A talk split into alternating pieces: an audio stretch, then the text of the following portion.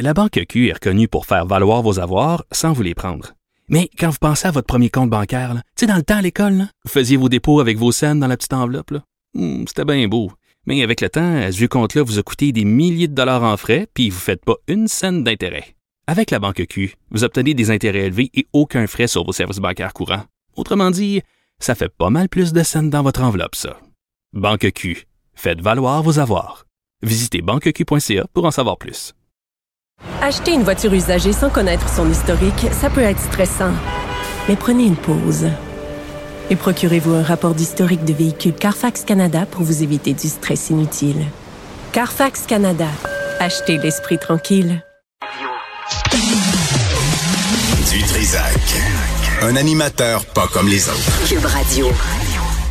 Bon, l'administration de Valérie Plante a voté une enveloppe de 2,6 millions de dollars dans le but d'ajouter 18 intervenants à l'équipe mobile de médiation et d'intervention sociale. Tout le monde trouve que c'est une bonne idée.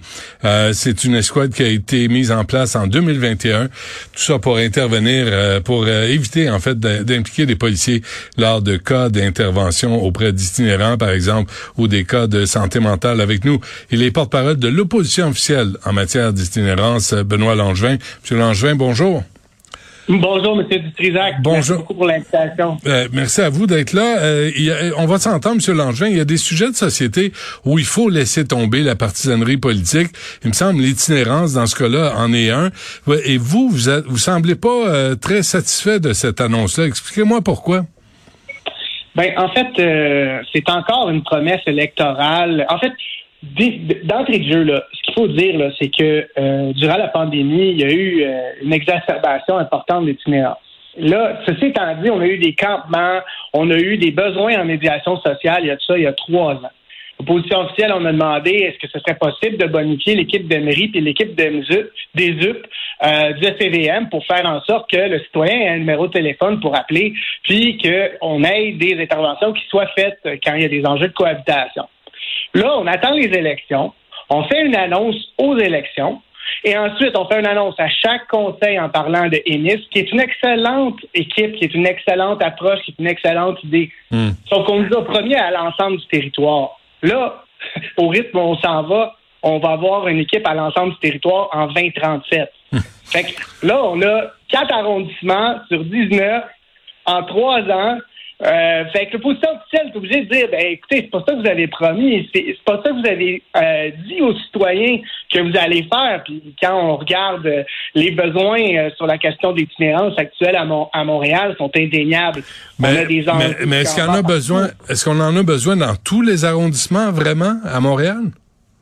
Ben, de là à dire qu'on en a besoin dans chacun des arrondissements, peut-être pas, mais est-ce qu'il y aurait manière, est-ce qu'il y ait des, des, pôles de services dans l'ouest, dans l'est, au centre, au sud-ouest, au nord, euh, et plutôt que de faire euh, quatre arrondissements qui sont centraux, euh, faut s'avouer aujourd'hui qu'on a de l'itinérance et des campements à la Chine. On en a à Pierrefonds, on en a à Montréal-Nord, on en a à Rivière-des-Prairies. Hmm. Donc pourquoi on ouvre et, de plus, qui plus est, on ouvre et on ferme des refuges dans des quartiers résidentiels, dans des quartiers où la cohabitation est, difficile d'entrée de jeu, mais on n'a pas de plan de cohabitation pour soit un déménagement de refuge, soit pour un changement de refuge. Euh, pour, moi, ça fait aucun sens qu'on n'arrive pas avec un plan euh, dans ces contextes-là.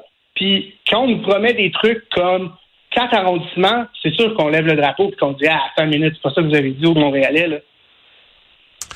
Ouais, mais puis en même temps, est-ce qu'on a, est-ce qu'à Montréal, on a les moyens de de, de, fournir cette équipe euh, mobile de médiation et d'intervention sociale? Est-ce qu'on est-ce qu'on a les ressources?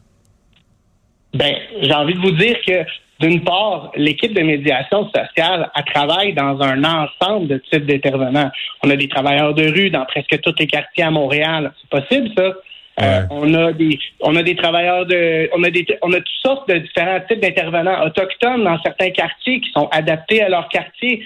Euh, donc pourquoi est-ce qu'il n'y a pas une logique par quartier ou par pôle d'intervention hmm. par secteur, un découpage territorial? Puis on parle pas des villiers non plus là-dedans. Il y a aussi de l'itinérance dans les villiers. OK, euh, non, mais monsieur, monsieur Langevin, allons-y par exemple de, par, par des cas urgents. Là. Ici, là, sur la rue Sainte-Catherine, il y a, il y a urgence d'intervenir parce que l'itinérance est en train de faire fermer tous les commerces. C'est devenu impraticable.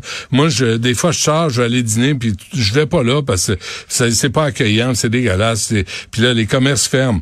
Il y a aussi l'itinérance euh, autochtone, vous l'avez mentionné, dans le coin de Milton Park, euh, euh, avenue du Parc. Euh, il y a, c'est quoi, c'est 12% de l'itinérance, alors que la, la population autochtone ne représente jamais ça. Puis on laisse aller, puis on laisse les commerces fermés. C'est comme si on n'a pas de hiérarchie d'urgence à intervenir. Ben en fait, c'est qu'il n'y a aucune entité qui est imputable du dossier de l'itinérance. Donc, on est toujours dans un contexte de la patate chaude. On, quand, c'est un qui part un mini-programme comme EMIS, on va se le dire, sur l'ensemble des 250 millions que Québec a approuvé, a, approuvé, il y a 5 millions là-dedans qui vont dans EMIS, mais il y a un ensemble, de, une panoplie de services. Puis tous ces services-là, il y a un manque de coordination flagrant, puis il y a un manque aussi de chef d'orchestre, à savoir ben, est où la porte d'entrée pour le travailleur de rue qui trouve quelqu'un à 11 heures dans tel quartier, hmm. dans tel quartier, dans hmm. tel quartier? Il n'y a pas de planification par secteur. Puis, euh, ben, on se retrouve à toujours improviser, puis à toujours partir des nouveaux gadgets. Moi, j'appelle ça des gadgets. Euh, euh, mon collègue Samois qui parle de plaster, mais tu sais, c'est toujours des, des, petits programmes ici et là. Et là, mais qu'est-ce que, qu'est-ce que vous aimeriez? On fait la même annonce cinq fois. Oui, non, on sait ça. Mais, M. Langevin, qu'est-ce que vous souhaitez, vous? Qu'est-ce que vous proposez? Moi, ce que je, veux, c'est que Projet Montréal remplisse leurs promesses. Chaque élection, on est face à un parti politique qui fait des promesses. On, peut parler du logement social. On peut parler, là, on, parle de, programmes d'intervention euh, de milieu, on parle d'intervention euh, auprès des populations les plus vulnérables. Puis encore là, on a des fausses promesses, on a des faux engagements. Qu'est-ce que nous, on proposait initialement, c'était qu'il y ait une bonification de l'ordre de 36 millions au niveau du budget de la ville. Actuellement, le budget là, en itinérance à la ville de Montréal, c'est 0,09 fait quand on me dit que c'est une priorité pour la ville de Montréal, je me questionne. OK, deux, trois affaires avant qu'on se quitte. Euh, Monsieur Langin, vous, vous êtes euh, en poste depuis 2017, là, si je comprends bien. Puis je, lisais euh, cette semaine les rénovations de l'hôtel de ville. En 2015, on avait évalué à 30 millions. Puis en 2023, on est rendu à 211 millions. Êtes-vous au courant de ce qui se passe à l'hôtel de ville pour les rénovations? Ben, je, vous dirais que c'est pas moi qui est porteur du dossier. Non, je euh, comprends. mon collègue Julien nous rappelle, mais je peux vous dire que au niveau de la surveillance des chantiers, moi je vois ça, puis, puis de la bonne gestion, puis la saine gestion qu'on nous dit à chaque mois au conseil de ville. Ben moi j'ai envie de vous répondre que c'est un peu comme quand il me parle d'urgence, puis qu'il me parle d'itinérance. Quand on réagit trois ans plus tard, euh, à des contextes. Puis il faut attendre que l'ombudsman, comme vous faisiez référence tantôt avec euh, Milton et Park, j'ai des citoyens aujourd'hui qui m'ont écrit pour me dire que c'est pas vivable aujourd'hui à partir de deux heures. Hier, deux heures aujourd'hui, c'est partout. C'est, c'est, c'est de la grosse toxicomanie, c'est des gros besoins de santé, puis euh, que les ressources sont pas au rendez-vous. Ouais, puis le projet Montréal vous tend pas la main. Là. Il me semble que c'est des sujets sur lesquels tout le monde s'assoit puis on trouve des solutions pour le bien commun. Ben, quand on tend la main, puis qu'après ça, ben, on, on finalement, on t'offre rien, on, on, t'explique rien, on donne pas d'informations, euh, on, on, te répond par des lettres euh, deux semaines plus tard. Euh, ben, à un moment donné, quand tu veux répondre à tes citoyens, quand tu veux répondre à des regroupements citoyens, ben, c'est pas une façon de travailler. Puis la partisanerie chez Projet Montréal est étouffante. peu importe ce qu'on pose comme question au Conseil, on se fait, on se fait jamais répondre des réponses claires. C'est toujours de l'esquivage. On, essaye de travailler avec justement la question de l'itinérance. Moi, la première année de mandat, c'est ce que je voulais, c'était ma vision. Mais une fois, deux fois, euh, où est-ce qu'on joue des jeux de coulisses en disant, ben ton idée, on va l'amener en commission. Dans un an et demi, on va l'évaluer. Puis dans un an et demi, ben on va l'oublier, on va le mettre sur une tablette.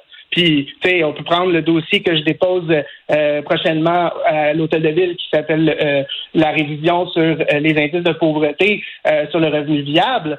Ben, le revenu viable, c'est une façon de voir la pauvreté qui est autre que celle qui est en place actuellement.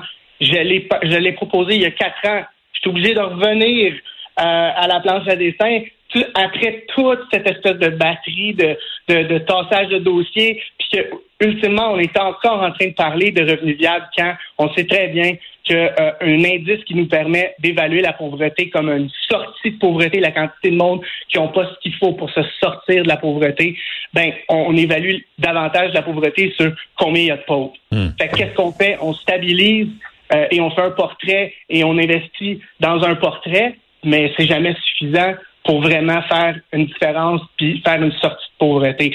Donc, il y a plein d'exemples comme ceux-là que, que, je pourrais vous donner pour vous dire que l'opposition officielle, on amène des bonnes idées, on amène euh, des bons dossiers, on fait avancer des dossiers, mais on nous sort ça un an plus tard en disant c'est notre idée. Fait que, regarde. Parfait. C'est sur la table. Benoît Langevin, merci d'avoir pris le temps de nous parler. Bonne chance.